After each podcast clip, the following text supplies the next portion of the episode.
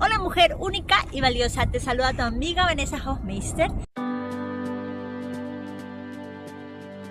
Y hoy voy a compartir una parte de la Biblia, una escritura que me encanta y sería hermoso que reflexiones tú también acerca de esta escritura.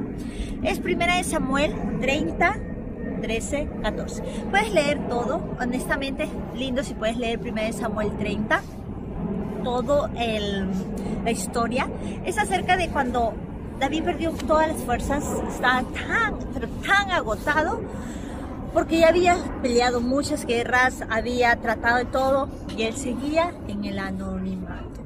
Pero en este caso, un día sale a la guerra, ¿verdad? Sale porque ya estaba tan rendido, tan cansado, pero ellos en vez de, de decirle sí, vas a participar, vas a ser parte, Dios lo protegió de algo tan grande. No te quiero contar con quién iba a pelear, porque eso la pelea iba a ser grande.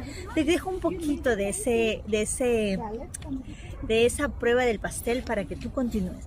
Pero entonces, ¿qué pasa? Al momento que le dicen a David tienes que regresarte porque tú no estás permitido para pelear esta batalla, él se va desganado, sin fuerzas, y al momento que llega al lugar donde estaban sus esposas, sus hijos, eh, de todo su ejército también se da con la sorpresa de que habían venido estos hombres malos y se habían llevado todo lo que tenía David en ese tiempo con todo su ejército.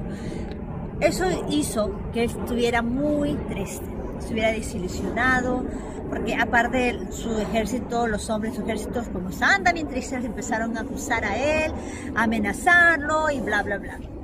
Entonces, ¿él qué hizo? Él buscó la ayuda de Dios. En ese momento que estaba en el suelo, en ese momento que ya estaba tan frustrado, tan cansado, levantó una vez más y dijo, Señor, te necesito, te necesito, ayúdame. Y ahí fue donde Dios le, le, dijo que él iba a ayudarlo, que vaya a buscar a su mujer, que vaya a buscar a sus hijos y de todo su ejército, que él iba a estar ahí para él. Y en el camino, acá viene lo que voy a compartir. Así que David le preguntó, ¿de dónde vienes? ¿A quién le preguntó eso David? En el camino encontraron un hombre herido. David se detuvo y le preguntó esto.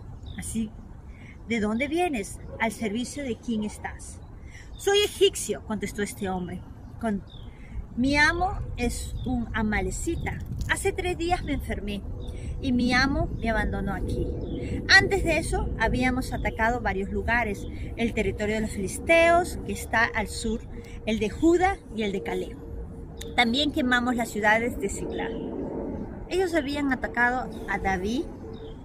Él él, hablaba, estaba hablando, él no sabía, el egipcio que estaba herido no sabía que David era uno de los que habían atacado. Ellos atacaron a, a David y a, se llevaron todo, todo lo, lo, que le pertenecía a David y a su ejército. Pero David en el camino, en vez, eso es lo que me encanta de esto, miren, David en el camino, en vez de continuar, él paró, vio a ese hombre tirado, herido, y él paró y se dio el tiempo de sanar sus heridas. Y le preguntó de dónde vienes, porque quería ayudarlo. Y se dio con la sorpresa que ese hombre iba a ser un, hombre donde lo iba a llevar al lugar donde estaba todo lo que le pertenecía a David. Y eso me hizo pensar, porque muchas veces Dios nos pone a actuar.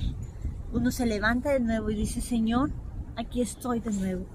Pero vamos tan concentrados en lo que buscamos que nos olvidamos quiénes están a nuestro alrededor. Y tal vez son las personas o son las piezas o el Señor está mostrándonos por medio de una palabra algo donde nos va a llevar donde Él quiere que vayamos, como lo hizo con David. David paró y se dio cuenta que había un hombre herido. ¿Paras cuando estás en ese proceso, en ese caminar, o te vas de frente sin mirar quiénes están al lado tuyo, sin mirar las pistas, las señales que nos da nuestro Señor? Me encanta porque me ayuda a poner atención cuáles son esas pistas, cuáles son las señales o cuáles son esas personas que Dios está trayendo a mi vida para llevarme al lugar donde Él ya tiene prometido para mi vida. Te, te recomiendo esa escritura.